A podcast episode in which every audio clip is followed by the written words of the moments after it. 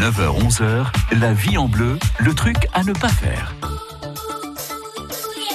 Ah, le truc. Le truc, c'est une exclue de la vie en bleu qui vous est proposée euh, tous les jours, tous les matins.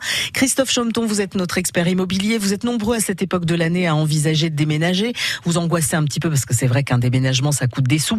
Il y a notamment la caution. Christophe, on ne va pas vous demander en général une caution juste pour vous embêter.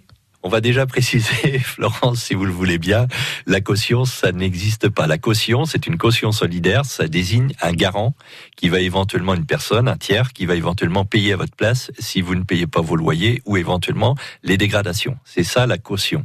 Ce qu'on vous demande, c'est un dépôt de garantie. Ouais. C'est vrai que tout le monde appelle ça caution. Voilà, tout le monde dans le langage courant appelle ça caution. Le dépôt de garantie, c'est en fait un mois de loyer sans les charges si vous êtes en logement vide et euh, deux mois euh, en logement meublé. C'est une somme d'argent qui va être encaissée par le propriétaire et qui vous sera restituée ou pas ou tout ou partie euh, à la fin donc de, de votre location en fonction éventuellement des impayés de loyer ou en fonction de dégradation et de remise, euh, remise au propre qui pourrait être faite par le propriétaire. Donc c'est bien cette somme d'argent qui est, une, qui est une, un dépôt de garantie et qu'on appelle communément une caution. Ça correspond à peu près à quel montant? Un mois de loyer hors charge.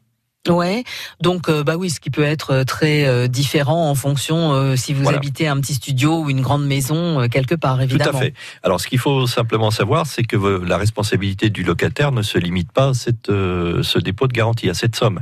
C'est-à-dire que si les dégradations qu'il a commises dans le logement ou si les impayés qu'il a laissés sont supérieurs, bah, le propriétaire pourra lui demander la différence, évidemment.